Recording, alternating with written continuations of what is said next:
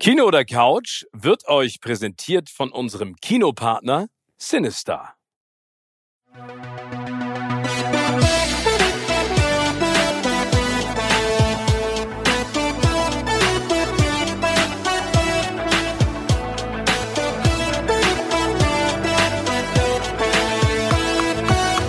In meinem Podcast Kino oder Couch treffe ich jede Woche prominente Menschen aus den unterschiedlichsten Bereichen. Egal ob aus dem Sport, Musik, Kino, Serien oder Entertainment-Business. Und gemeinsam sprechen wir über spannende Filme, Serien und natürlich das Leben. Und es wird die alles entscheidende Frage gestellt.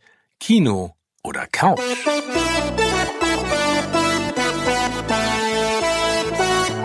Ich freue mich riesig, dass er heute dabei ist. Mein Gast in dieser Folge ist ein wahres menschliches Chamäleon. Wenn er nicht so ein gutes Herz hätte, müsste man vor ihm Angst haben, denn er trägt so viele Persönlichkeiten in sich, dass James McAvoy, Jack Nicholson, Edward Norton und Anthony Hopkins einpacken können. Es sind mehr, als ich Filme gesehen habe und das heißt schon eine ganze Menge. Hätte ich nur ein Fünkchen seines Talents, Mann, wäre das geil. Er ist Schauspieler, Musicaldarsteller, Stand-up-Comedian, Musiker, Webvideoproduzent, aber vor allen Dingen ein richtig, richtig feiner Kerl. Ich freue mich sehr, dass ich heute mit ihm sammeln kann. Teddy Tekelbran. Teddy. Moin. Ah, ey, guten Morgen, was für eine Introduction, Alter. Ja, aber zu Recht. Danke. Ich bin ja äh, ein so riesen Fan deines Talents und äh, der Dinge, die du machst. Und du hast mich ja schon in diversen äh, Sendungen, ob die live oder aufgezeichnet waren, so unfassbar zum Lachen gebracht, dass ich Tränen in den Augen hatte und Bauchschmerzen. Und das, ähm, das ist dann immer ein Gütesiegel. So, so banal das klingt, aber ich, ich kann mich ja über dich wegschmeißen. Teddy, kommen wir direkt zur allerersten Frage. Mhm. Welches ist der Film deines Lebens? Gibt es da einen? Also es gibt ein paar. Ja, also die, schieß mal los. Also einmal, das Leben ist schön, der kommt immer wieder. Von Roberto Benini. Ja. Oh, das ist ja toll. Warum? Mhm. Weil er es geschafft hat, so ein krasses Thema äh, oder Comedy und so ein Thema zu verbinden und das so liebevoll und mit Tiefgang. Das, das ist einer der großartigsten Filme, finde ich. Also wir müssen da vielleicht ganz kurz sagen, ähm, Roberto Benini und sein Filmsohn kommen in ein Konzentrationslager und die Art und Weise, wie er damit umgeht vor Ort, auch mit dem, was du gerade angesprochen hast, mit dem Thema Tod, ähm, ist wirklich beeindruckend. 1997 ist er rausgekommen und da hat er für einen Oscar gekriegt. Mhm. Ähm, völlig zu Recht. Ähm, was, glaube ich, alle auch umgehauen hat. Und es gibt diese großartige Szene, da erinnerst du dich bestimmt auch noch dran, ja, ja, wie ja, er sich freut und auf die Stühle steigt und vor ihm Steven Spielberg und alle applaudieren und drehen total durch. Ähm, ja, das war ein großartiger Moment. Ja, fand ich auch. Und vor allen Dingen, was ich daran so mochte, ist, das war so eine kindliche Freude, die in all diesem Hollywood-Zirkus, ne, der ja manchmal sehr geplant wirkt, so mhm. rausstach. Ja, ja. Weil voll. es so völlig natürlich war. Aber so ist der Film auch. Aber ist das ein Film, der, der, sag ich mal, der dich emotional auch an deine Grenzen bringt? Also hast du gelacht und geweint oder war das einfach ja, etwas, ja. was dich so gepackt hat? Nee, eben genau das. Das ist für mich auch Comedy, wenn du beides irgendwie, wenn du, wenn du schaffst, also die größte, also das allerbeste, was, was passieren kann, ist, dass du die Leute, dass die Leute weinen und lachen, wenn du Comedy machst. Das hat Charlie Chaplin hat das auch geschafft. Und das ist so ähm, die größte Kunst. Ist das denn etwas, das was das dich... gehört? Ja. Mhm. Nee, erzähl. Nee, es ist das, was äh, ich glaube, du musst diesen Weg gehen auch. Du musst, wenn du was Lustiges machst oder Comedy, musst du in, ähm, du musst dich trauen, tief zu gehen. Und okay. ähm, ja, damit du, dann ist das Herz anders offen und anders empfänglich für für die lustigen Momente. Ja, das stimmt. Also ich glaube, dann ist man vielleicht auch verletzlicher und offener, ne? Dann hat man das Visier ja. runter sozusagen. Ja. Ähm, wenn du sagst, es gibt mehrere Filme, also das ist schon mal ein ganz, ganz toller Film und absolut nachvollziehbar, mhm. dass der zu deinen wichtigsten Filmen gehört. Welchen denn noch? Da dann High Alarm auf Mallorca. Mit Ralf Möller, wer war denn noch alles dabei? Ralf Möller. Ich weiß nicht. Ey, ganz im Ernst. Ich weiß nicht, hast du diesen Film jemals gesehen? Nee. Ey, das ist so unfassbar, weil die haben einen Hai, also digital, also den haben die digital animiert und der ist so schlecht, Also kennst du diese alten Videospiele so aus den 80er Jahren? Der war noch schlechter als das. Aber Ralf Möller hatte Ich nur- Angst. Ja, der hat das. ja, ja, ich, also klar, ist auch ein Hai. Und wenn du, wenn du dran glaubst, klar kriegst du Schiss. Auch ein Ralf Möller, auch wenn er so viel Muskeln hat. Stimmt. Ich habe den aber nie gesehen. Es wäre interessant gewesen, wer gewonnen hätte, wenn die gekämpft hätten. In echt, meinst Das du? Ja, Ich ich, glaube- weiß auch nicht, ob die wirklich gekämpft haben. Ich weiß es auch nicht. Ich habe den relativ schnell ausgeschaltet. Ich glaube aber, Ralf Möller gewinnt immer. Am Ende Ich gewinnt glaube immer. auch. Und, Ja. ja. muss. Er kann, Ralf Möller kann nicht im, bei Heilam auf Mallorca kann nicht der Hai gewinnen. Das stimmt. Weißt du, ich meine, stell dir mal vor, der Hai gewinnt und Ralf Möller ist dann im Meer und sagt, gut, macht's gut und schwimmt raus. Und ist dann der Hai. Es wäre ein, es wäre ein interessantes Ende und der Hai geht aufs Boot und hängt dann auf Mallorca am Ballermann ab, meinst du? Und trinkt ein Bierchen. Ja, und Ralf Möller ist dann der Hai, aber hat auch eine Badekappe an und schwimmt raus. weißt du, eine ganz enge schön. Wir können das ja mal bei RTL pitchen als Idee. Du, ich glaube, die suchen immer gute Ideen als äh, High Alarm auf Mallorca 2. Und dann muss man Ja. aber den äh, englischen Untertitel untersetzen. The Resurrection oder sowas. R Ralph, Ralph Ma Muller is back. Ja. Okay, also neben High Alarm auf Mallorca gibt's da noch einen Film? Äh, was mich auch, ein Film, der mich extrem, äh, also der mich tagelang noch so berührt hat, weil ich den hasse und Oh. äh, so dieses äh, und, und dieses, äh, das, das, so heißt auch der Film, das Streben äh, verstanden habe, das ist von Will Smith, das Streben nach Glück. Oh, mit seinem, der erste Film, den er mit seinem ähm, Sohn zusammen gemacht hat. Genau. Äh, 2006 war das.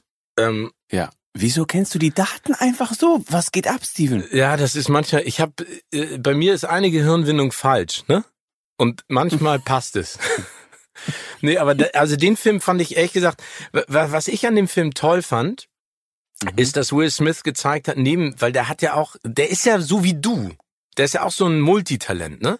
Der kann singen, der kann gut tanzen, der kann rappen, der kann schauspielern, der kann moderieren, der kann ja alles, genauso wie du.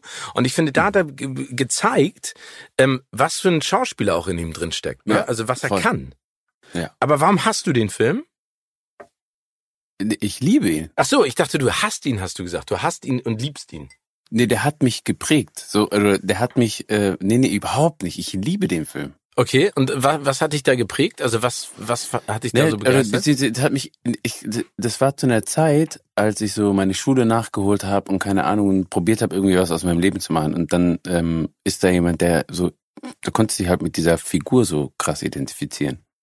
Das stimmt. Also Will Smith spielt im Prinzip einen Familienvater, der alles verliert, seinen Job und mit seinem Sohn auf der Straße lebt und dann am Ende auch in ein Obdachlosenheim zieht und er versucht mit tausend Nebenjobs irgendwie das große Glück zu finden und am Ende schafft er es dann, weil er ein, ein besonderes Talent hat, an das er glaubt. Aber ich, also Ja. ich fand den Film auch unfassbar emotional. Vor allen Dingen, was ich Ja, was mich daran immer so begeistert, ist so eine so eine Beziehung zwischen Vater und Sohn. Das geht Ja. mir so und so immer persönlich total an die Nieren. Das erinnert mich dann Ja. auch immer irgendwie an meine Kindheit und mein Verhältnis zu meinem Vater.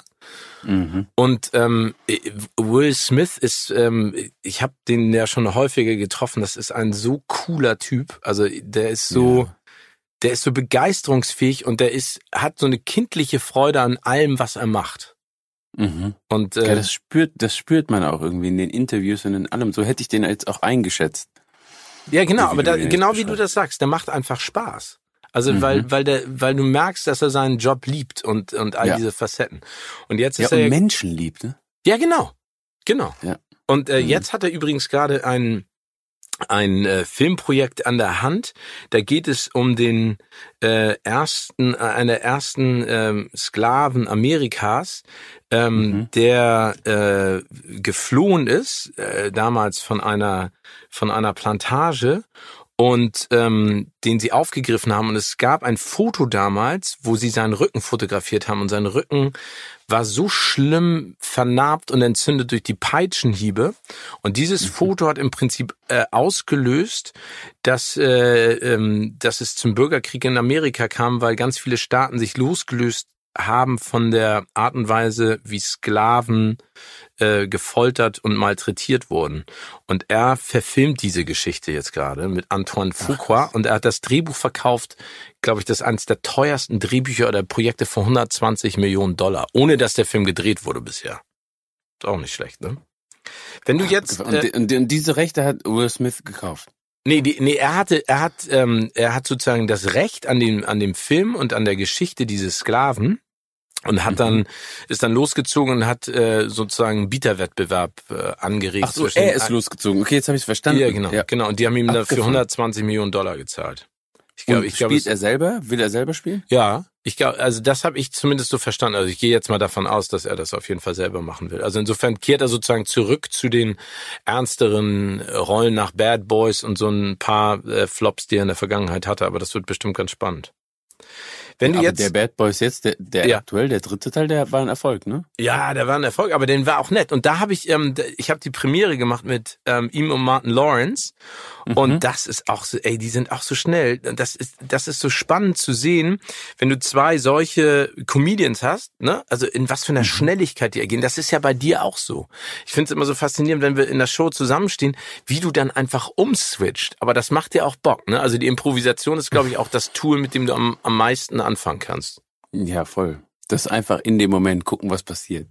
Aber ist das, das denn, also hast du da Angst davor, dass eine Pointe mal nicht sitzt oder gehst du da einfach feuerfrei rein? Ich gehe einfach rein. Wenn es nicht funktioniert, ist ja auch lustig. Also die Situation, wenn du einen Gag machst und niemand lacht, dann ist es ja genauso lustig aus der Ferne. Ja. weißt du? Mich bringt die Situation, wenn ich das sehe, ich stehe manchmal auf der Bühne und ich erzähle irgendwas und lacht einfach niemand. Dann ist halt so, kennt ja jeder. Das kenne ich äh, zu Genüge. Sehr viel. Und ich bin kein Comedian. Das ist ehrlich gesagt noch viel schlimmer. Nee, aber, aber wie ist das denn für dich, wenn du auf der Bühne stehst und ein Witz zündet nicht? Was machst du dann? Gehst du dann direkt über zum nächsten? Oder versuchst du den Joke noch zu retten, indem du sagst, na, das war ja nicht so, keine Ahnung. Also äh, wie, wie machst du das? Je nachdem, ich frage dann entweder ich, also je nachdem, was mir halt in dem Moment kommt. Kann sein, dass ich das Publikum fragt, wie wir jetzt damit umgehen sollen. Sollen wir es ignorieren? Dann machen wir, sollen wir heim? Was machen wir jetzt? Oder ich, also je nachdem, weil ich frage eine Person unten, wie sie sich jetzt fühlt nach dem jetzt sehr schlechten Witz. Was, was, was nimmt sie mit nach Hause? Jetzt.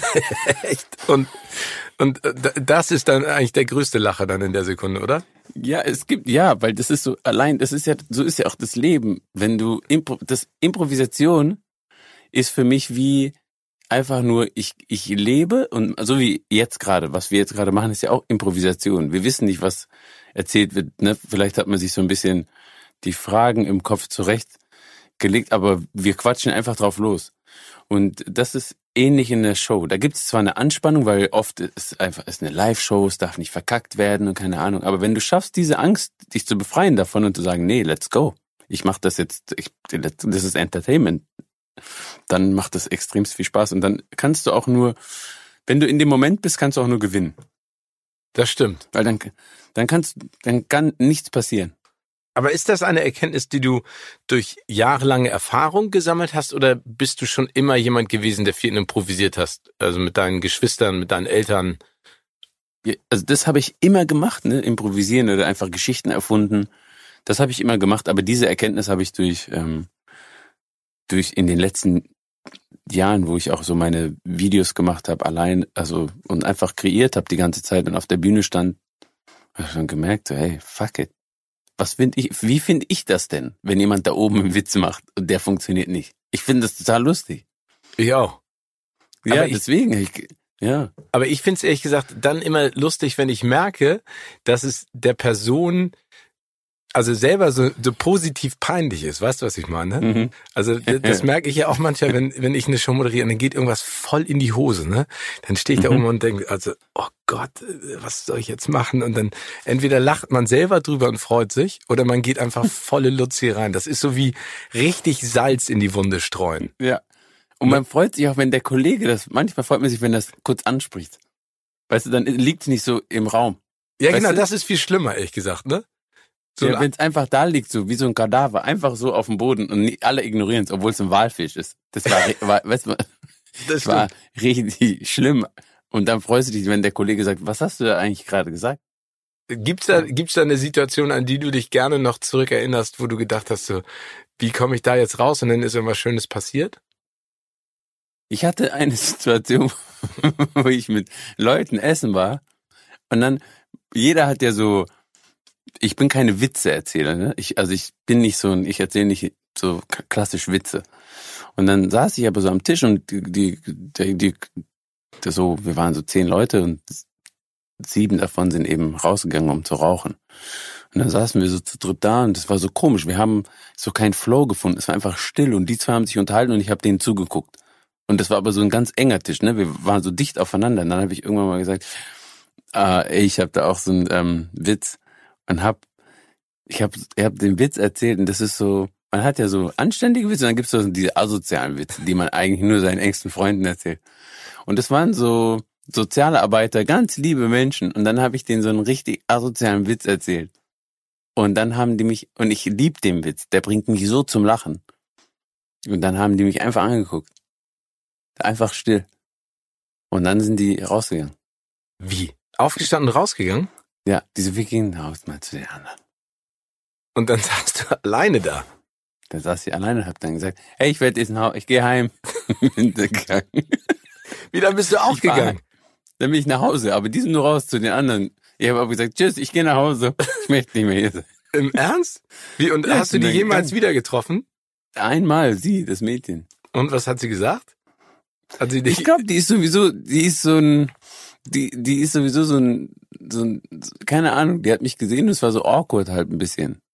oh, ey, das ist so unangenehm, wenn man weiß, dass man irgendwas Falsches gesagt hat. Ich möchte dann immer gerne, ich meine, mir sind auch schon so viele peinliche Situationen. Ich meine, mein ganzes Leben ist eigentlich immer zwischendurch eine Riesenpeinlichkeit. Und ich möchte mich dann immer retten, aber ich weiß dann nicht, manchmal habe ich das Gefühl, wenn du dann über die Peinlichkeit sprichst, wird's noch peinlicher. Wenn die Leute falsch drauf eingehen, ja. Weißt du, wenn die, wenn die Leute nicht damit umgehen können, dass du über die Peinlichkeit sprichst, dann wird's komisch.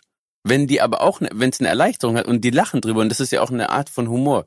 Es ist einfach ein Style. Manche, Aber das ist das so Asozialste, aufzustehen und rauszugehen. Ganz im Ernst. ja, ja, da war aber eine unangenehme Stille. Diese Stille war so 15 Sekunden, die hat sich wie 15 Jahre angefühlt für mich. Aber, wusst, aber hast du denn damit, angeguckt. aber war das denn eine Provokation, dass du diesen Witz erzählt hast? Wolltest du einfach mal testen, ob der äh, bei denen auch ankommt oder war das einfach? Ja, ich war mir nicht sicher. Ich war so, ich habe die so gecheckt. Ich so, okay, könnte sein, könnte nicht sein. Wahrscheinlich eher nicht, aber könnte sein. Da war so ein bisschen eine Chance, dass die das feiern. Teil, Und das war teilst du richtig den dumme- Witz mit mir? Nach der Show auf jeden Fall. Nach der Show auf jeden Fall. Okay, das wird Nach dann der Show, ja, weil der ist so, der ist auch nicht böse oder so. Der ist einfach nur dumm. und politisch inkorrekt. Nicht mal, ja, bisschen. Okay. Bisschen, aber aber so nicht nicht also der ist nicht böse, schlimm schlimm, der ist einfach so Holzkopfmäßig.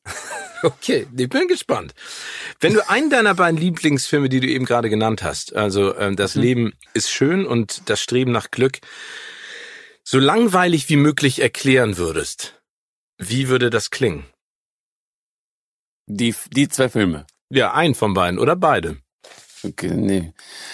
Also Streben nach Glück ist Film. Der hat, da ist ein Ding, da ist ein Mann, da ist ein Vater, der hat, der hat einen Sohn, der im Stress, also der mit seiner Frau.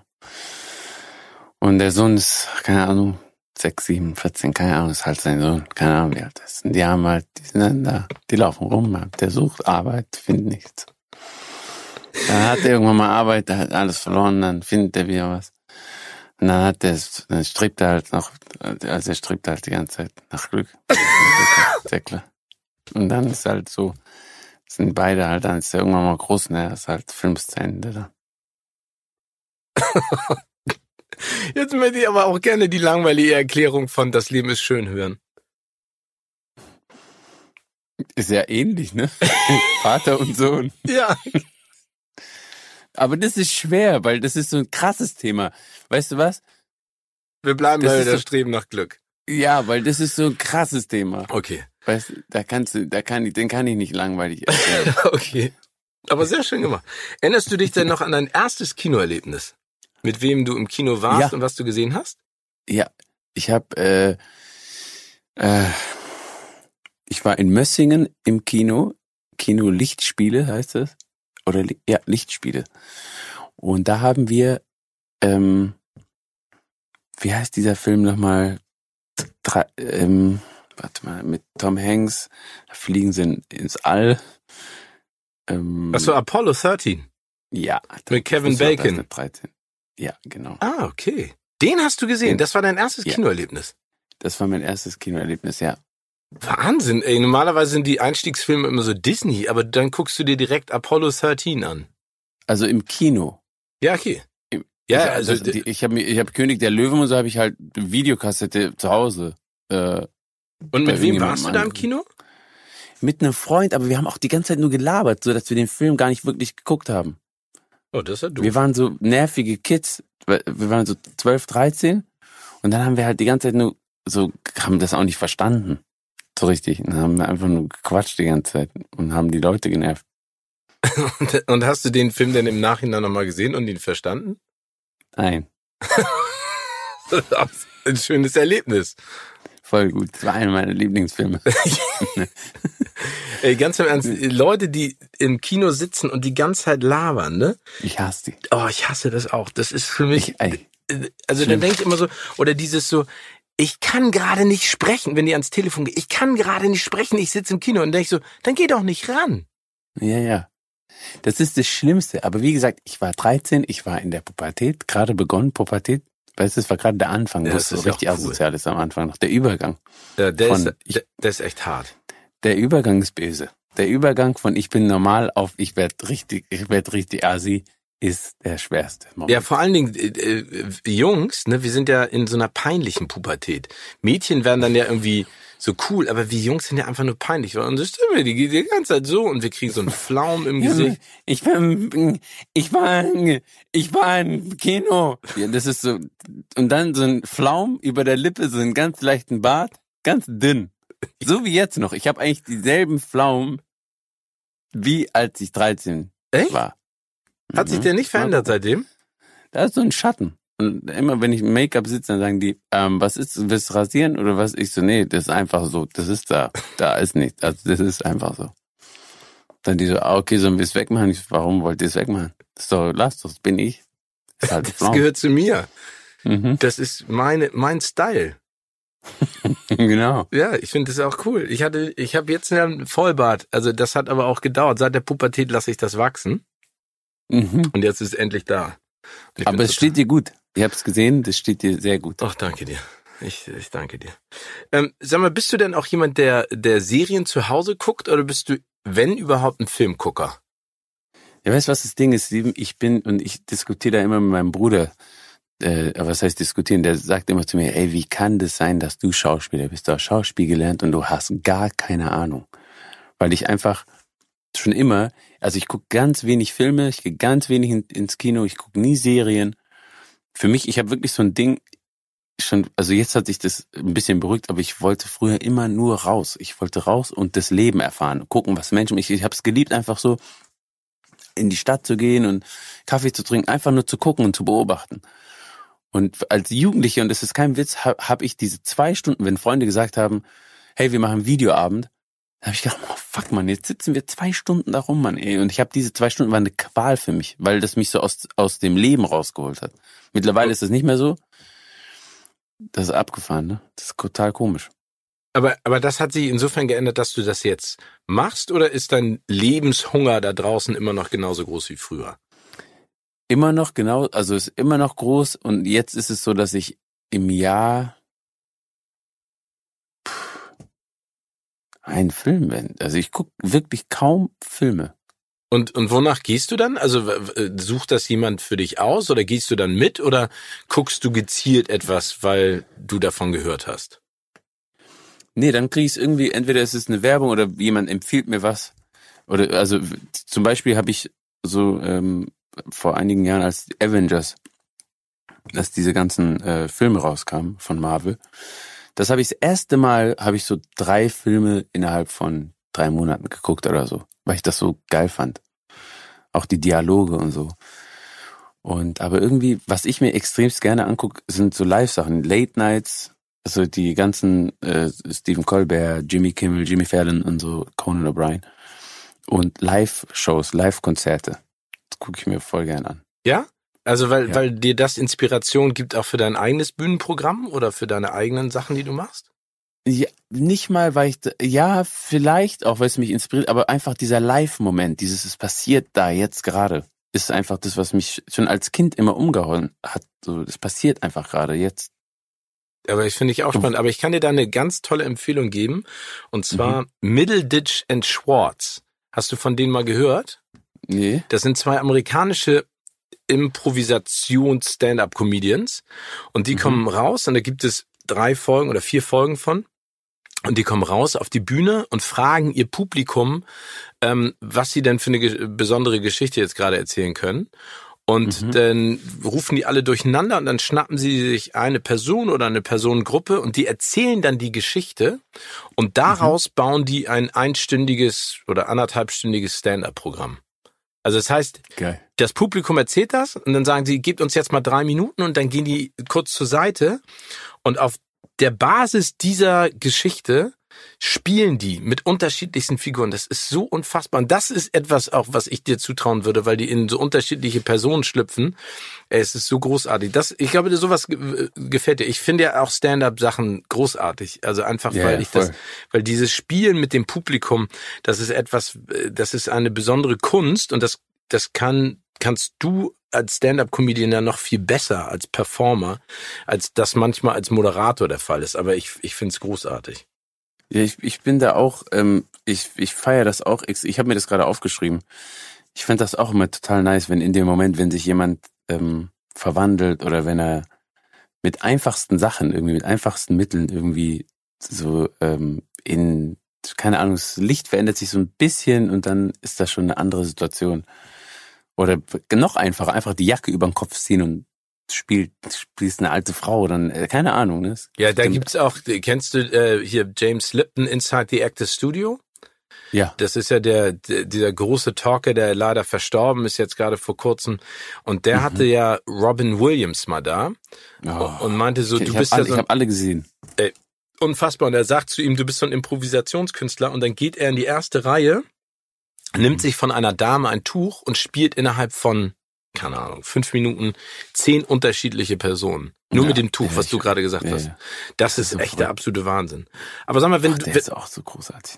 super, super geiler Typ. Aber ähm, Mhm. das ist ja ganz, ganz spannend. Ich, äh, das ist jetzt vielleicht eine sehr persönliche Frage. Mhm. Ähm, bei, bei Comedians, auch die ich äh, interviewt habe, ne, Robin Williams, Jim Carrey, Ben Stiller, alles Leute, die ich bewundere für das, was sie auf der Bühne tun und auch im Film, alle sagen, dass man als Comedian auch so eine dunkle Seite hat.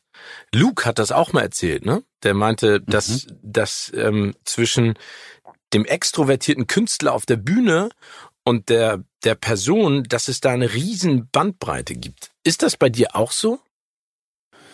Also, das ist so der Klassiker, was man über Comedians sagt. Und äh, bei vielen trifft das auch zu, ne? Auch dieses Extrem von ich strahl total und dann ist es einfach so komplett in mir drin. Also bin ich so komplett introvertiert und hab oder bin oder so kom geht's komplett in die andere Richtung. Bei mir ist es so, dass ich grundsätzlich einfach das Leben liebe und glücklich bin. Ne? Ich bin einfach wirklich einfach, ähm, ich bin einfach glücklich. Aber so wie alle habe ich auch Momente, wo ich traurig bin oder so verunsichert oder sonst irgendwas. Hat ja jeder.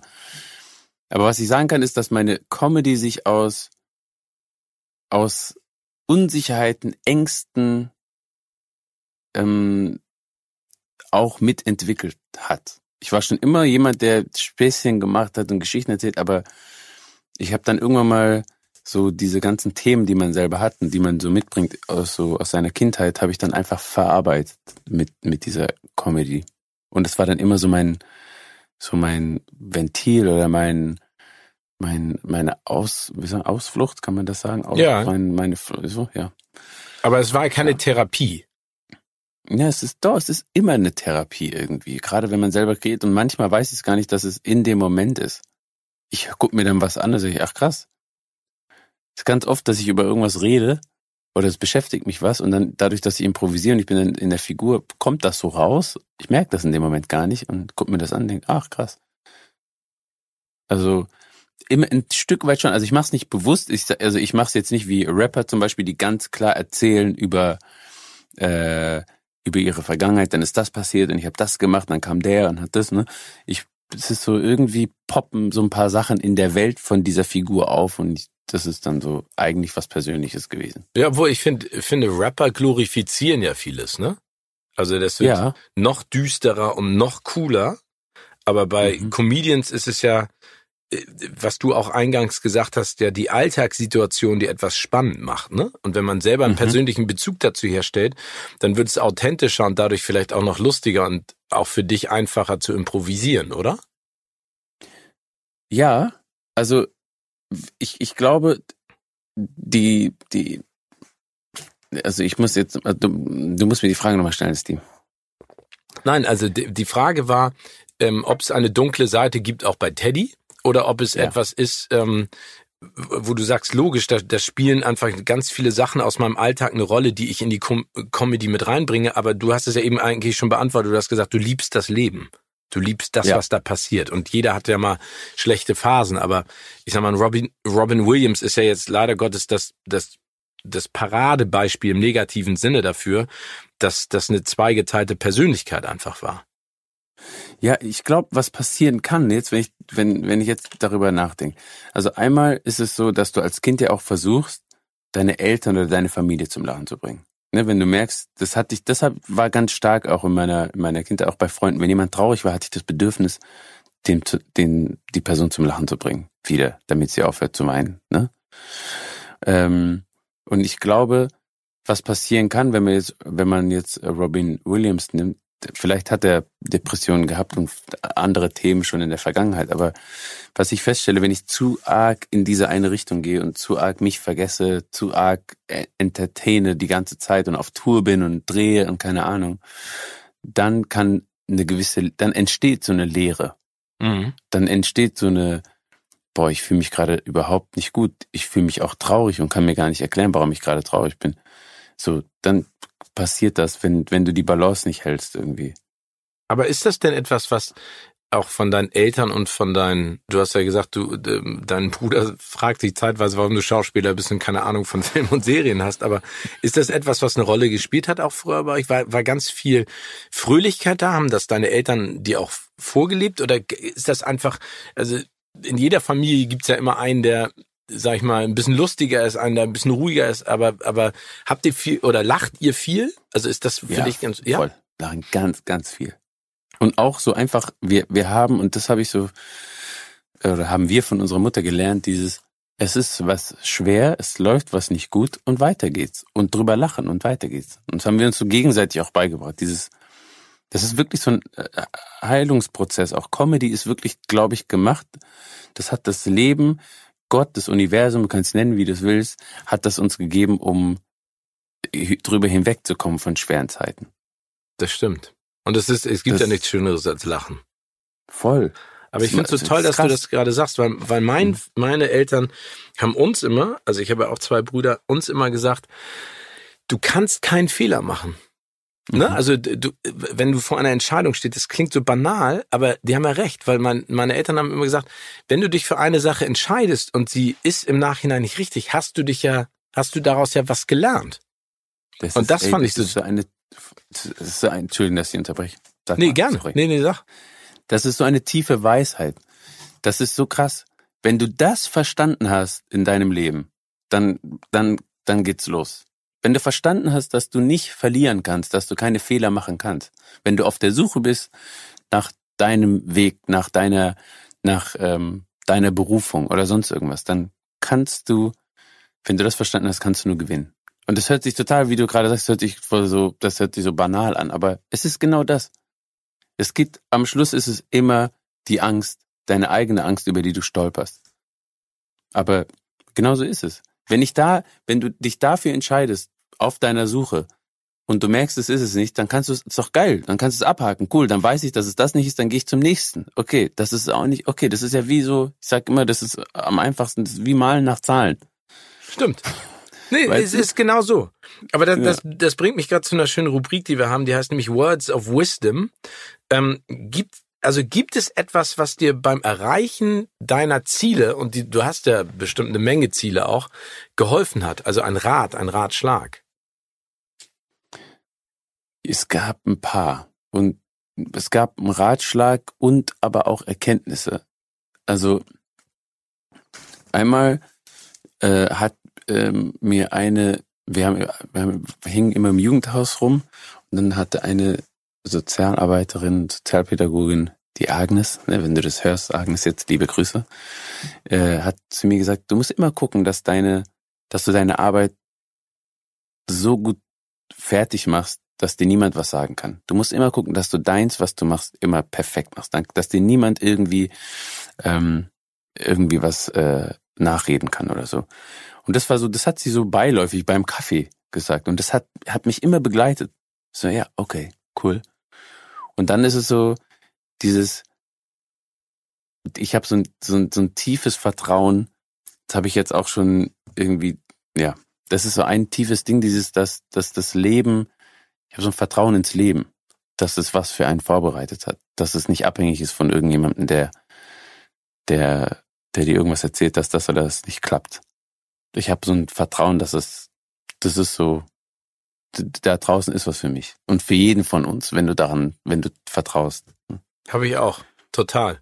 Ich glaube auch daran, mhm. dass es so etwas gibt. Ich glaube, dass man trotzdem Kraft und Zeit investieren muss, ähm, ne, also es kommt nicht zu einem, sondern man muss, man muss dem entgegenarbeiten sozusagen, also im, mhm. im Positiven mhm. diesen Weg auch gehen und es gibt Abzweigungen und Entscheidungen, haben wir beide gerade drüber gesprochen, aber ich glaube mhm. daran auch. Ich, das ist ja. so ein Grundvertrauen und das mich auch, so ein Grundoptimismus, der mich motiviert und der mir auch einige Situationen erklärlicher macht, ne? Also, mhm wenn irgendwie Scheiße passiert oder man hört wieder irgendeinen Kack, dann denke ich irgendwie so, irgendwie geht's ja in die richtige Richtung. Also man muss, man muss mhm. nur daran glauben und, und versuchen, das auch so ein bisschen in, in, in die eigenen Hände zu nehmen. Gibt's denn, ja, voll ist. Gibt's denn auch einen Ratschlag, auf den du hättest verzichten können? Also es gibt ja auch Menschen, die dann kommen und einem irgendwas erzählen und im Nachhinein denkt man so, was, was war das für ein Quatsch? Ja. Gott sei Dank habe ich da nicht drauf gehört. Also war eigentlich immer so ein Bauchmensch, aber es gab eine Sache, die jemand zu mir sagte, als ich angefangen habe, dann so Schauspiel zu machen oder nach meiner Ausbildung. Also, ah, du, ah, es wird schwer für dich. Ey. Warum? Ja, dunkelhäutig und so, Film und so, das, ah, ich glaube nicht, ey. Das war so eine Sache, wo ich gedacht habe, nee, da täuschte dich, junger Mann. Und das hast du so, diesen jungen Mann mal wieder getroffen? Ja, ja, ich habe ich. Und ähm, das Ding ist, dass, dass diese Personen, und das ist ja auch eine Erkenntnis, das ist ja nicht böse gemeint, das ist einfach nur, ich reiche dir meine Angst weiter. Eine Erfahrung oder irgendeine Angst, die mir irgendjemand gesagt hat. Oder irgendeine Erfahrung von irgendjemandem. Der kann ja nicht wissen, was mich erwartet auf meinem Leben. Das kann nicht mal meine Mutter kann mir das nicht mal sagen. Weißt du? Und dann sagt dir irgendjemand, ah, ich glaube nicht, dass das für das für dich ist und denkst du, woher willst du das? Ich will das, das ist eine der, eine der Dinge, die ich für mich weiß, ne, dass ich niemandem, das einzige, was ich jemandem geben kann, ist Motivation, dass er sich auf die Suche macht, das zu finden, was für ihn da ist im Leben. Aber ich würde niemals, also ich, so, ich würde niemals zu jemandem sagen, das ist nichts für dich. Woher soll ich das denn wissen? Das ist anmaßend. Ja. Ist voll. auch kein Ratschlag, ne? Ja. Ich kann, ich glaube, man kann, wie du sagst, immer nur motivieren und sagen, es ist nicht einfach, aber wenn du dran glaubst und Bock drauf hast, dann ist das, äh, dann mach das. Genau. Das und cool. das ist, das ist eine, das ist eine Krankheit in der Gesellschaft oder so. Ne? Ich, so, dass die Leute eben Erfahrungen, die sie gemacht haben, und das kennt ja jeder, das kenne ich auch von mir. Ist ja nicht so, dass es nur die anderen sind. Ich kenne das ja auch von mir, also von früher dass ich das, ah nee, ich glaube nicht, dass es klappt, bis ich dann irgendwann mal gecheckt habe, ich so, hä, warte mal, das macht gar keinen Sinn.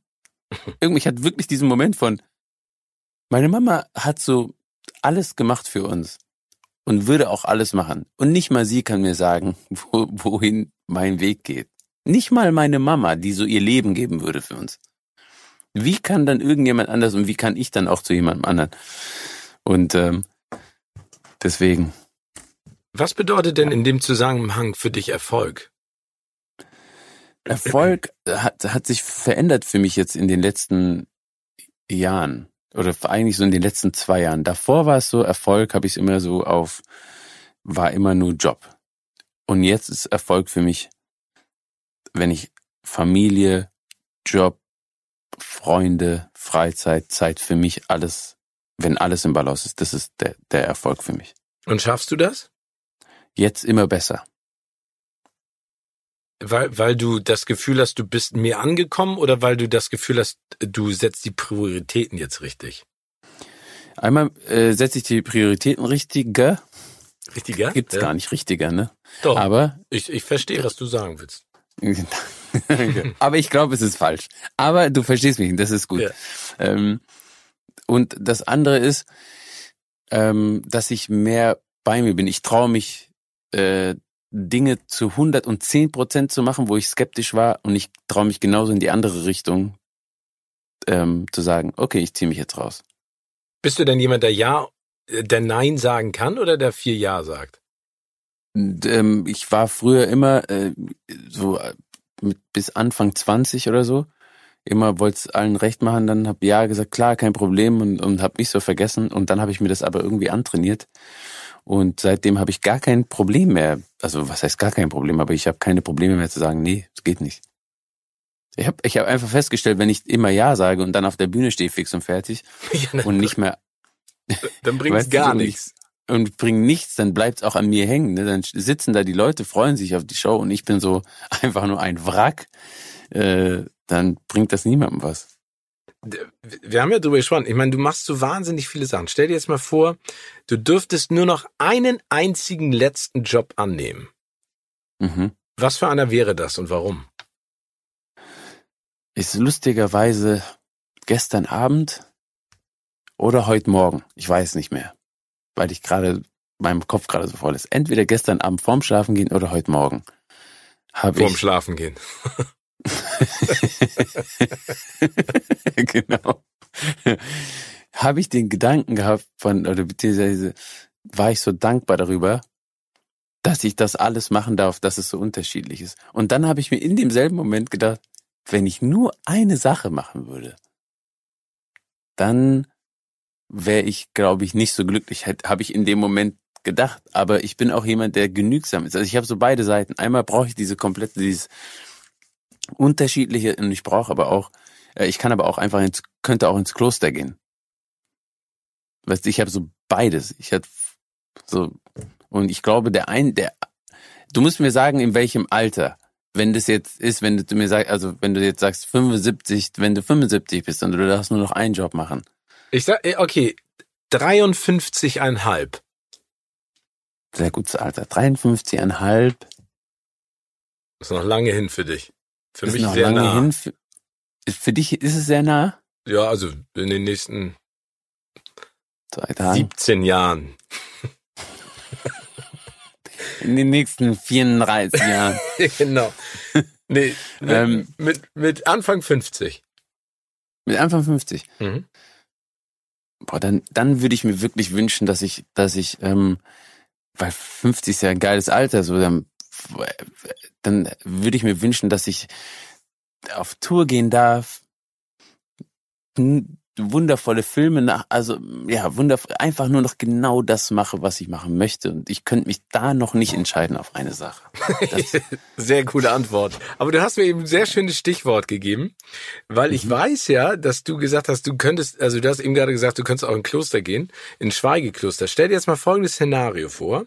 Du gehst mhm. endlich wie gewünscht in ein Schweigekloster und mhm. bist in deinem Zimmer und plötzlich geht die Tür des Nachbarzimmers auf Mhm. Und drei Leute kommen raus. Sido, mhm. Stefan mhm. Raab und mhm. Desiree Nosbusch. Wer von den dreien würde dich am ehesten dazu bringen, dein Schweigegelübnis zu brechen? Stefan. Warum? Weil der, weil der manchmal so einen Humor hat, da kommen manchmal Sachen, die bringen mich extremst zum Lachen. Ab und zu haut der einen raus, das, da muss ich, dann, dann muss ich einfach richtig lachen. Ja, vor allem ist der so ansteckend. Genau. Nee, der, also das geht mir ja auch so. Der, der, ich, ich kann mich dem auch nicht entziehen. Der hat so eine, äh, und das meine ich total positiv, so eine geile Menschenfängerart. Weißt du, was ich meine? Ja, yeah, voll. Ne, also ich glaube auch. Ich glaube bei Sido, ich glaube Sido würde rauskommen, würde gar nicht wissen, wo er ist.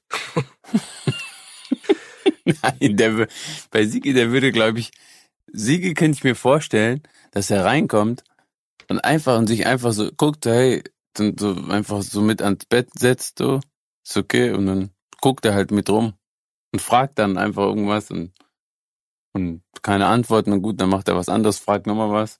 Ja, okay, immer noch nicht. Kann man Fernsehen gucken. Ja, da hat's gar kein Fernseher, gut, okay. Ich gehe kurz raus, ja, komm wieder. So, so könnte ich mir Sigi vorstellen. Sag mal, und wie war das mit Desiree Nosbusch zusammen den Filmpreis zu moderieren? Desiree war total nett und der deutsche, der Filmpreis, die Filmakademie sind auch alle wundervoll.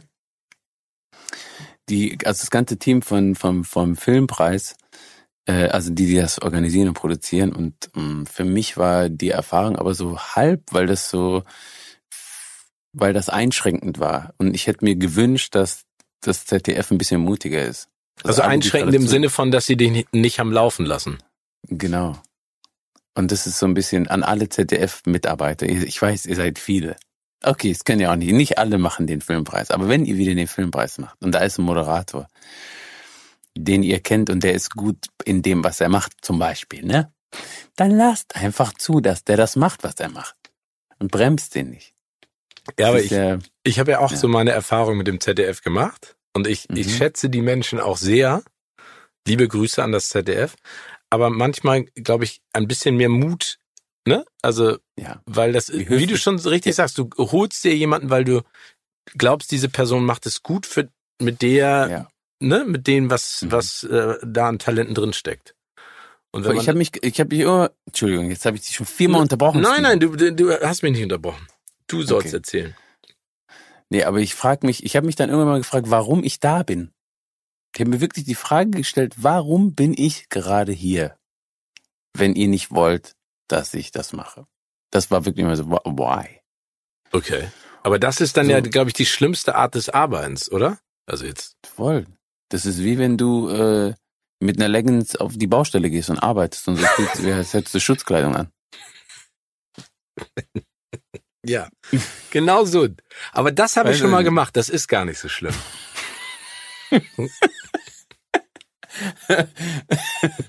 Ich gehe auch voll oft in Leggings arbeiten, aber, aber weißt du, was ich meine? Dann weiß ich.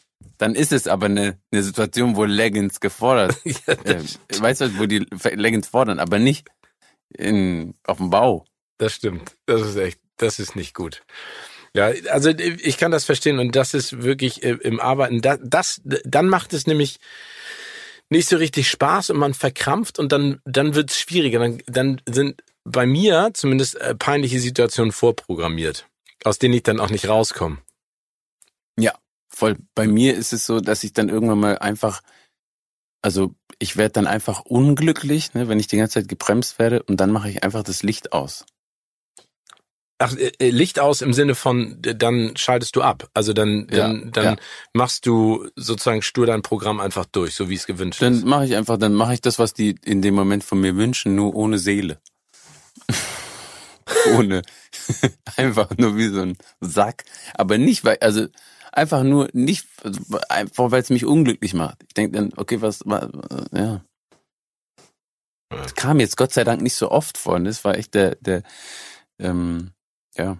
Aber, aber das sind halt Dinge, die, die echt anstrengend sind. Also ja, und es ist am voll und es ist aber auch so, weißt du, weil wir vorhin drüber gesprochen haben, es ist auch eine gute Schule.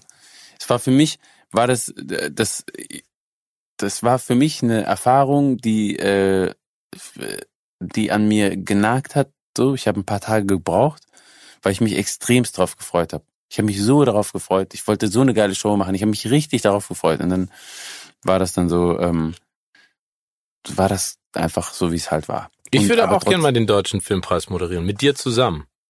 Ey, Steven. Das wäre, und dann müssten die uns aber immer Platz lassen. Weil ich, ich ne? ja, weil ich schmeiß mich dann, glaube ich, erstmal vier Minuten weg, bevor ich überhaupt wieder Worte finde. Aber das ist doch auch cool. Du kannst Witze reißen und hast einen, der die ganze Zeit lacht. Das wäre doch eine schöne, nee, wir hätten das gemeinsam, das wäre cool. Aber wir müssen gucken, dass Ähm, also wenn wir das machen würden, dann, klar, muss erstmal ZDF und Filmpreis müssen das erstmal gut finden. Aber nehmen wir mal an, die finden das super. Dann müssten wir die heftigste Show dahin. Der, ey, dann würden wir das, ey, dann würden wir das, weißt du was, das wäre so ein Mic Drop, weißt du? Ganz dann, genau. Wenn wir dann das Ding einmal so rocken, dass die danach Ja. denken so, was war das? Was war das gerade? Wer, wer, wer bin ich? Das Ein- muss die Frage sein. Ein wer Feuersturm der Unterhaltung wäre das. Ja. Das klingt wie so ein Inga Lindström-Film, aber ich glaube, das können wir schaffen. Ja, merkt ihr diesen Satz, den du gerade gesagt hast für den Pitch? Ja, ich gehe dahin. Also, liebe Deutsche Filmakademie, liebes ZDF, Teddy und ich würden gerne den Deutschen Filmpreis moderieren. Entweder nächstes Jahr oder übernächstes Jahr oder übernächstes Jahr oder die nächsten fünf Jahre. Ja. Das ist die Bewerbung. Genau. Und ZDF, wenn ihr, wenn ihr das macht, macht euch ein bisschen locker. Genau. Und gibt uns ein bisschen Platz. Genau. Lasst es auf bisschen- euch, lasst es auf euch Genau. niederprasseln. Wir brauchen auch keine Genau. Probe. Lasst euch überraschen. Lasst euch Surprise. Surprise, Surprise. Surprise. Ja. Ähm, äh, Teddy, bitte sortiere folgende Auswahlmöglichkeiten nach Wichtigkeit und erläutere deine Antwort. Welche deiner Mhm. Rollen spielst du am liebsten? Antoine, Ernst oder Percy? Mm, Percy Antoine auf demselben, auf, auf, auf derselben Höhe, Ja. Also Platz dann- eins. Platz eins. Und Warum? dann Ernst Ried. Weil die, ähm, weil die so, f- weil die Welten so schön klar sind. Und die Figuren auch. Und bei Ernst Riedle ist dadurch, dass der immer so politisch ist, muss ich mir viel mehr Gedanken machen darüber. Und das ist so ein bisschen, das ist ein schmaler Grad immer. Weißt du? Bei Ernst Trot- obwohl das, obwohl das eine Persiflage ist auf eine, auf einen schwimmenden Zustand, also, äh, ne, also ausländerfeindlicher Schwabenrentner. Das ist ja, Ja, also du musst trotzdem darauf achten, dass du da nicht aneckst. Ja, ich will ja auch, ich will ja auch, dass das Richtige rüberkommt. Es gibt auch Material, das ich nicht benutze, aber ich gedacht, ah nee, das ist nicht ganz klar. Auch wenn ich live unterwegs bin und die Figur spiele, das ist, da mache ich mir, also da arbeite ich noch nochmal gezielt und und äh, immer wieder weiter an dem Text auch, weil ich immer so, ich möchte einfach, dass das Richtige ankommt, dass es klar ist, was das für ein Typ Mensch ist, woher das kommt, so. Kann ich aber verstehen. Ich glaube, da, da kann man, also trotz Comedy kann man da am meisten auf die Nase fallen, ne? Weil das dann vielleicht falsch interpretiert wird. Ja, und also voll einmal kann das falsch verstanden werden und ähm, wird bestimmt auch, nur will ich das immer so machen, dass ich dahinter stehen kann. Ich will immer irgendwas erzählen, wo ich das danach auch einfach erklären kann, warum. Und wenn ich merke, das ist lustig, aber ich kann nicht genau sagen, so und habe keine eigenen Erfahrungen damit gemacht, dann ist es schwer. Auf welches deiner Hobbys könntest du am ehesten verzichten? Musizieren, tanzen oder Sport? Und meditieren. Sport und meditieren packe ich mal ein. Tanzen, meditieren, Sport, was war das andere noch? Musizieren. Also auch singen oder Instrumente. Ähm, musizieren und singen. Boah, hör doch auf, ey, das ist voll schwer. Das ist ja das Schöne am Leben. Ich will mich gar nicht entscheiden. Du kannst ja alle auf die Platz eins packen und sagen, das ist das Tolle, weil alles miteinander Das ist funktioniert. das. Ich packe alles auf eins. Das ist das Tolle. das geht aber nicht. ja, nee, Da- ich- Doch, ich- darfst du, darfst du. Okay. Ja, weil das ist so, es ist so schwer für mich zu entscheiden. Ich will, ich bin auch immer so, wenn ich mich, ich, ich weiß nicht, ob du das nachvollziehen kannst, wenn mir jemand diese Frage stellt, habe ich immer das Gefühl, die Angst davor, das in das Universum zu schicken. Du, ich habe keine Angst davor, weil ich kann das alles nicht. ich muss mich nicht entscheiden zwischen musizieren, singen, tanzen. Sport kann ich, aber tanzen kann ich auch. Aber äh, für mich, in meiner Welt. Ich finde mich so geil als Tänzer in meiner Welt. Die Ja? ist ganz klein. Das ist eine ganz kleine Insel. Da Wieso- sind kaum Leute. Wieso machst du das nicht mal als Opener für eine Show? Tanzen ja. habe ich mal für die goldene Kamera vor ein paar Jahren. Da, da war ein Choreograf da, der wollte mir so Tanzschritte beibringen und das hat nicht so richtig geklappt. Und dann habe ich improvisiert und das hat mich viel, hat mich viel mehr Spaß gemacht. Ja, Aber beim. Free ESC hast du auch ein bisschen getanzt. Hat Ja. mich gefreut. Ja, Ja. habe ich auch im Hintergrund, ne? Stimmt. Ja. Da habe ich mich unbeobachtet gefühlt und im Nachhinein hat da jemand runter, irgendjemand hat so einen Ausschnitt gezogen und hat gesagt, wieso hast du denn da getanzt? Weil ich hatte Bock drauf. Ja, hab mich voll gefreut. Ihr Ja, beide logisch. habt das gegroovt. Ja, klar, aber ich hat, das hat auch so einen Bock gemacht, die Show. Ich meine, dein Ja, voll. war auch wieder so sensationell. Ja, egal. Ähm, ohne welches Kleidungsstück könntest du am ehesten leben? Mütze, Sweater oder Sneakers? Also jetzt wäre das. Ranking 1, 2, 3 natürlich, ohne welches Kleidungsstück könntest du am ehesten leben auf der 1 dann? Okay. Dann auf der Eins wäre Sweater. Ich hätte Leggings noch reinpacken sollen. Leggings wäre schön, wenn du das noch ein. Okay, dann Leggings, Okay. Sweater und dann die Mütze und dann Sneakers. Okay. Also weil Sneakers sind für dich das Wichtigste. Sneakers sind für mich das Wichtigste, sonst ist kalter Boden und so ist voll nervig. wenn du eine lange Leggings hast, das mache ich manchmal, äh, dann kannst du Zu die lang. über die Füße ziehen. Dann ist das nicht schlimm. ja, gut, aber ich hab, ich hatte die auch, ich bin jetzt da rausgewachsen. Ich habe die ja schon seit ich 14 bin. Die, sind ja, die halten ja voll lang. Äh, war die in der Farbe deines Pflaums? Nee, ich habe eine gehabt in der Farbe meines Pflaums, aber ich habe die in so eine, in so ähm, gemischt, also so unterschiedlichen Farben. Weißt Okay. du, in so so ein bisschen Techno-mäßig. Äh, cool, ist das so wie so, so, ein, so ein Auto, das so, so einen komischen Flip-Flop, Flip-Flop-Lackierung. Flipflop heißt das sehr schön. Genau. Ähm, ich ich habe jetzt einen Wunsch. Ich würde dir jetzt gerne Filmzitate vorlesen und du sprichst die, wenn du magst, in, in einer deiner Rollen nach. Als Percy Mhm. oder wem oder Antoine. Mhm. Ähm, und zwar aus Forrest Gump aus dem Jahre 94. Das Leben ist wie eine Schachtel Pralinen, man weiß nie, was man bekommt. Oh Mann, ey. Oh Mann, ey. Das Leben ist halt wie so eine Schachtel Praline, hey, ohne Witz, hey. Weiß halt auch nicht, was du kriegst, hey. Ah, halt die Fresse. Okay, sehr schön. Ähm, aus Rambo 3 aus dem Jahre Mhm. 1988. Was ist das? Das ist blaues Licht. Und was macht es? Es leuchtet blau. Ey, ey, ey, ey, was ist das? Blaues Licht. Was macht es? Du Dummkopf, das tut ein blaues Licht machen, wie halt blau Licht blau Licht macht. Ah, so. Okay. Und zuletzt aus From Dusk Till Dawn 96. Irre explodieren nicht, wenn das Sonnenlicht sie trifft, ganz egal wie irre sie sind.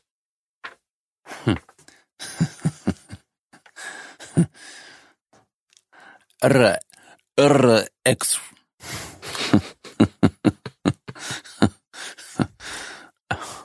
irre tun nicht explodieren.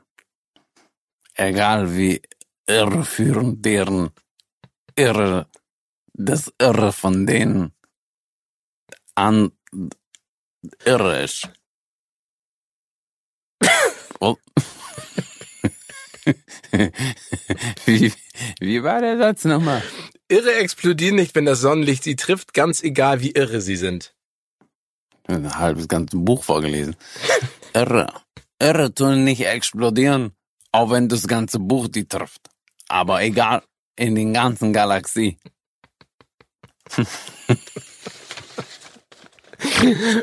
Okay, vielen Dank. Ey. Oh. Wir kommen so in Richtung Ende leider unseres schönen Gesprächs. Ich würde gerne.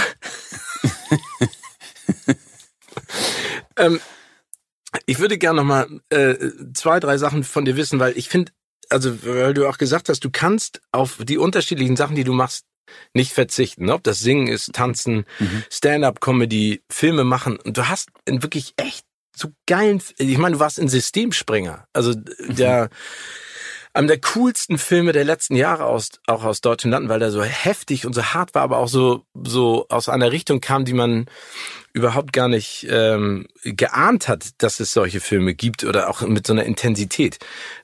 Wie, wie suchst du dir denn diese Sachen aus? Du hast einmal kurz am Anfang gesagt, du bist ein Bauchmensch, aber wie entscheidest du dich denn bei deinen YouTube-Videos oder auch bei Drehbüchern oder bei deinem Stand-up-Programm oder jetzt auch bei Fernsehsendungen wie Fame Maker, wie gehst du daran? Was, was muss getriggert werden, damit du Ja sagst? Also bei, bei, bei Drehbüchern ist es so, ich lese die durch und wenn's, wenn ich nach den ersten fünf Seiten, wenn es mich fesselt, dann, ähm, dann ist es meistens geil, ne? Ganz oft ist es so, dass ich was durchlese und am Anfang schon so, oh, okay, habe ich schon mal gehört. Gesehen. Aber ist der denn viel? Also kommt, kommt denn viel deines Weges auch? Drehbücher? Ja? Ja. Also weil, weil, weil, das muss man ja sagen. Ich meine, absolut zu Recht, weil du das ja kannst, aber äh, in Deutschland ist es ja ganz häufig so dieses klassische Schuster bleibt bei deinen Leisten. Wieso singt er? Wieso schauspielert er? Wieso moderiert er? Wieso ist er nur Stand-up-Comedian? Der muss sich doch mal entscheiden, der Teddy. Ja. Ähm, ja. Aber da, du kriegst viel. Ja. Cool. Und es verändert sich auch. Es ist nicht mehr so wie vor zehn Jahren oder so. Aber ich habe, äh, das ist auch eine Entscheidung, die ich für mich gefällt habe. Ich habe gesagt, ich mache alles auf das, was ich Bock hab. Ich singe und ich tanze und ich spiele und ich mache Comedy und ich gehe auf Tour. Und ich mache das. Und wenn mir, wenn mir niemand Filme anbieten würde, würde ich einfach meine eigenen Filme schreiben. Ich habe ja auch was zu erzählen. Also das ist so das Ding. Und bei Systemspringer war es so, das war, im, es war Ende des Jahres und dann habe ich diese Anfrage bekommen, habe das Buch und wollte eigentlich gar nicht mehr drehen. Ich wollte mich nur ausruhen, habe das Buch gelesen und war, ich war so geflasht davon. Ich war so geflasht. Ich, ich musste, ich habe angefangen zu lesen, musste dann irgendwie weiterfahren. Ich konnte es kaum erwarten, weiterzulesen, weil das Buch so krass war. Ja, ich meine, der Film ist auch krass. Also es ist ja, absolut der Hammer. Ähm, aber äh, das heißt, äh, wenn du selber Filme schreibst, gibt es denn für dich eine Rolle, die du gerne mal spielen würdest? Also, weil das Tolle ist ja, dass du in etwas wie Systemsprenger spielst und auf der anderen Seite jemand bist, der auf der Bühne Menschen zum Lachen bringt, bis die nicht mehr können. Ja, also äh, ich, es gibt also, um die erste Frage zu beantworten, ich weiß nicht, ob es eine, also es gibt ein paar Dinge, die ich gerne spielen würde und es wird mir auch immer klarer, das war mir vor einigen Jahren noch nicht klar, aber so ähm, umso älter ich werde, umso klarer wird mir das irgendwie, dass ich so bestimmte Themen auch, also gerade mit meiner Herkunft und so, dass ich sowas gerne erzählen würde auch, was ich auch jetzt in nächster Zeit machen werde. Da wird ein Film, ich, ich werde einen Film drehen dieses Jahr noch. Ähm, das ist, äh, das ist ein Schweizer Film. Ich kann noch nicht so viel erzählen, mhm. aber da geht's so ein bisschen um, um das Thema. Und äh, aber was ich jetzt auch machen werde, jetzt äh, ich will ja die ganze Zeit schon einen Antoine-Film machen. Und das war aber so ein zeitliches Ding. Das werde ich jetzt auf jeden Fall noch machen, so einen Antoine-Film an den Start bringen. Wenn du da jemanden brauchst, der im Hintergrund tanzt, ne? Weil ich kann sehr gut im Hintergrund tanzen, sagst mir Bescheid. Ich hab, du bist der aller, allererste, an den ich denke. Wenn es ums Tanzen ich, geht? Wenn es ums Tanzen geht. Das macht mir Angst. Du Aber, breaks auch, ne? Äh, also ja, das ist ein ganz, das ist ein ganz besonderer Style. Der ist noch nicht so populär, mhm. aber ähm, der steckt an. Wenn man das sieht, dann denkt man sich so, ey, sag mal, was kann der mit deinem Körper alles nicht machen? Ich habe, als ich das gesehen habe im Hintergrund, ne, die ja. Aufnahme, ja. da habe ich schon, habe ich gemerkt, dass, dass da viel mehr dahinter steckt. Ja, ja, weil ich tanze mit Herz, nicht mit Verstand. Das ist der Unterschied. ähm, ja. Teddy, was bringt dich zum Lachen oder was bringt dich zum Weinen? Jetzt auf Filme zum Lachen bringt bezogen, mich, aber ja. Zum Lachen bringt mich, wenn jemand ähm, probiert, was zu verheimlichen und es ist offensichtlich klar, dass er es gemacht hat oder so. Und der probiert vor mir oder in der Gruppe irgendwie zu, zu, zu tun, als wäre das nicht so. So, das bringt mich extremst zum Lachen. Wenn jemand sagt, nee, ich hab's, also nee, habe ich nicht gemacht. Und alle wissen, dass er es gemacht hat. Nee, habe ich nicht, ehrlich nicht. Ich war zu Hause, ehrlich jetzt. Und du weißt, dass er lügt. Das bringt mich extrem zum Lachen. Und was machst du dann? Lachen. Äh, dann lachst du die ganze Zeit und dann irgendwann bricht es auch aus dieser Person raus.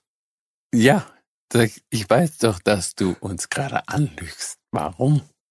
So, das bringt mich voll zum Lachen und zum Weinen bringt mich, da hatten wir es vorhin schon, so ein bisschen Vaterliebe, wenn so diese Beziehung oder so, ähm, wenn du einen Vater siehst mit, mit seinem, mit seinen Kindern oder auch, auch Mütter mit, mit, mit, mit den Kindern und so.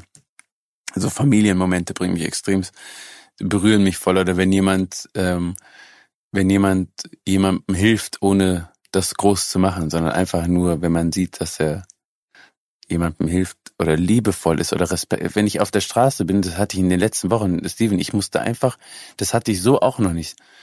Vor einigen Wochen habe ich Obdachlose auf der Straße gesehen zum Beispiel. Das sieht man ja oft und jeden Tag, auch wenn du am Bahnhof bist und, und du siehst das und findest das traurig, aber du kannst das irgendwie ähm, richtig einordnen. Ne? Du hast dich, also was heißt, also es macht was mit dir, aber du kannst das so ein bisschen auf die Seite schieben. Du kannst ja auch nicht jeden, du läufst ja nicht jeden Tag durchs Leben und ähm, du musst ja, du brauchst ja einen Filter, um das alles zu verarbeiten. Mhm. Und in den letzten Wochen, ich weiß nicht, was los war, das hat mich so mitgenommen. Das hat mich, ich saß in einem Interview vor einigen Wochen und musste dann plötzlich weinen und ich konnte es nicht bremsen, weil mich das so krass berührt hat. Und ich habe mich gefragt, was da, ey, was geht denn gerade ab? Das war alles so intensiv, ne? Mhm. Ja. Das ja. Ähm, so Momente. Aber hast du das Gefühl, ich, dass das auch mit dem Alter äh, kommt? Die Emotionalität? Ich habe das Gefühl, ich bin viel emotionaler geworden. Viel. Vielleicht, wahrscheinlich auch, weil man es zulässt. Man traut sich auch. Ich traue mich auch emotionaler zu sein. Man, man hat diese Fassade, die man sich so aufbaut, die, die lässt man ja ganz bewusst auch bröckeln oder man, man, man, man wirft die so langsam ab ne, und sagt so, eigentlich finde ich es ganz schön, alle Emotionen zu spüren. Dafür sind die auch da. Finde ich auch. Ähm, Loszulassen. Ja, ja. Loszulassen, voll. Und ich finde einfach so Gesten am Tag, wenn ich sehe, wie jemand liebevoll mit jemand anderem umgeht, im Alltag, wenn die normalsten Sachen, dann das berührt mich extrem. Wo ich dann, dann merke ich auch, das, das ist das, was unsere Gesellschaft braucht, dieses, hey, liebevoll, respektvoll miteinander umgehen, aufeinander Acht geben, auf ältere Menschen, auf jüngere, einfach liebevoll miteinander umgehen. Ja, und ich glaube, das ist auch das Einzige, was den Fortbestand der Menschheit sichern kann. Ja wenn wir, wenn wir das machen und zulassen. Ne? Aber das geht mir auch ja. so. Ich finde es auch toll, wenn, wenn ich jemanden sehe, wie, wie jemand, äh, keine Ahnung, einem älteren Ehepaar hilft oder die richtige Richtung weist. Es gibt auch so viele Videos auf, auf Instagram habe ich letztens eins gesehen von so einem Mann, der älteren Mann, der zu seiner Frau fahren wollte und irgendwie sich verfahren hat und an einer Tankstelle einen jungen Mann angesprochen hat und der ihm geholfen hat und der hat ihm den Weg aufgeschrieben und dann gesehen, dass er ein GPS hat und hat ihm das programmiert. Ey, das sind so Momente, wo ich denke, ey, mhm. siehst du, es gibt es gibt voll. mehr Geiles als Scheiße auf dieser ja, Welt ja, und das voll. das motiviert mich auch. Ja. Kommen wir zu den letzten drei Fragen, mein Lieber. Ähm, du Ach, machst so ne? Wie bitte? Ist schon vorbei. Ja, leider. Mhm. Wir machen einfach einen zweiten Teil. Ähm, du machst so viel. Würdest du sagen, dass du ein Kontrollfreak bist? Äh, nicht mehr so krass, wie ich mal war.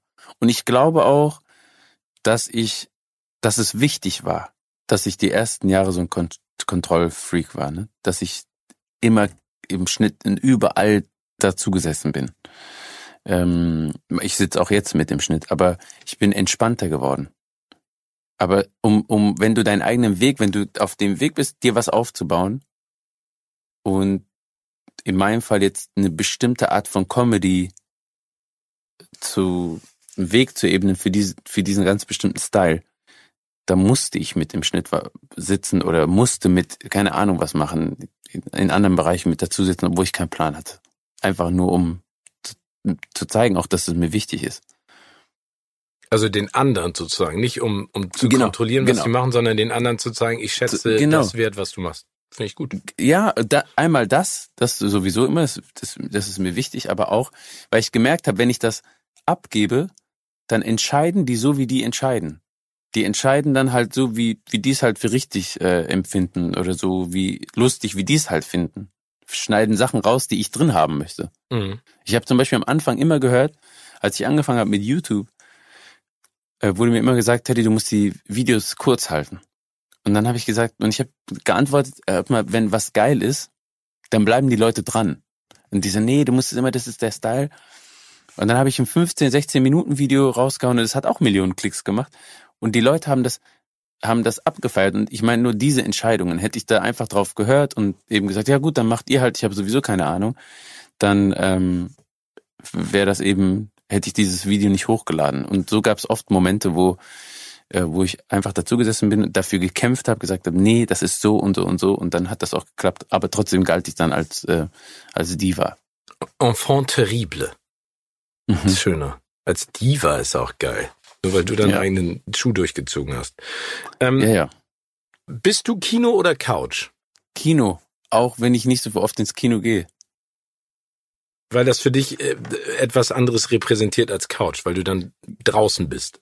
In Aktion. Genau. Und Couch ist für mich so flezen und rumhängen und so, das kann ich ab und zu mal machen, aber sonst. Geht, äh, kannst du dich entspannen auf der Couch und rumflitzen? Oder hast du auch? Meine Mutter sagt immer zu mir, Steven, du hast Hummeln im Hintern. Und ich sage immer zu ihr, aber mir macht alles, mir macht das alles so einen Bock. Ich habe da einfach Spaß dran. Ja, mir geht's genauso. Ich kann nur, es ist auch so total verrückt, ich mache dann, manchmal habe ich Drehs oder so und ich kombiniere das dann mit dem Urlaub. Dann fühlt sich das für mich entspannter an, wenn ich das irgendwie so, keine Ahnung, wenn ich dann im Urlaub auch ein bisschen arbeiten kann. Aber ich kann, also ich kann besser entspannen als früher, aber ich bin nicht kein Profi. Und wenn du meine, die Menschen um mich herum fragst, dann sagen die bestimmt, na geht, entspannen ist nicht so an erster Stelle. Aber ist auch okay. Irgendwann Ja. darf man das dann. Ja. Letzte Frage, Teddy. Ja. Welcher Filmtitel passt perfekt zu deinem Leben? Schließt sich vielleicht ja sogar der Kreis mit der ersten Frage. Ja, das Streben nach Glück, aber mit es das Streben ist nicht mehr da draußen, sondern mir ist bewusst, dass ich mein Glück in mir finde und in mir gefunden habe. Und wenn ich erfüllt bin und glücklich bin, dann ähm, dann dann würde ja dann passt das. Aber eigentlich ist der erste Titel ja das Leben ist schön. Eigentlich schließt schließen wir damit das Ding. Ne, das Leben ist schön. Ja, das das ist viel schöner. Das passt. Das Leben ist schön. Das ist perfekte Filmtitel für mich. Das Leben ist schön. Teddy, das war so schön mit dir zu sprechen und äh, du weißt, ich bin ein Riesenfan und ich drück dir für alles, was da kommt, die Daumen und ich finde es bewundernswert, was du machst und ähm, ich freue mich auf jede unserer Begegnungen und Treffen und ich hoffe, da kommen noch ganz viele. Danke dir. Ja, ich danke dir, Steven. Und äh, ich lieb dich, ne? Ich finde dich großartig und du bist, und das sage ich nicht einfach so, das bequatsche ich immer auch mit Leuten dann Backstage. Du bist einer der größten, die wir haben in Deutschland, ne? Oh. Du bist wirklich ein ganz, ganz großer Moderator und du bist also einfach so, du bist einer von denen, deswegen bist du ja auch die ganze Zeit mit diesen Hollywood-Stars unterwegs, weil man kann nur dich dahin schicken. Ich danke dir, mein Lieber. Du bist wirklich, das machst du wirklich toll und das hat mich gefreut, dass wir das jetzt, dass wir das jetzt hier gemeinsam gemacht haben. Ich mich auch. Teddy, pass auf dich auf. Und ähm, ich hoffe, wir sehen uns bei Joko und Klaas. Und sonst, wenn du Hilfe brauchst bei irgendwas, sagst du mir Bescheid. Mach ich.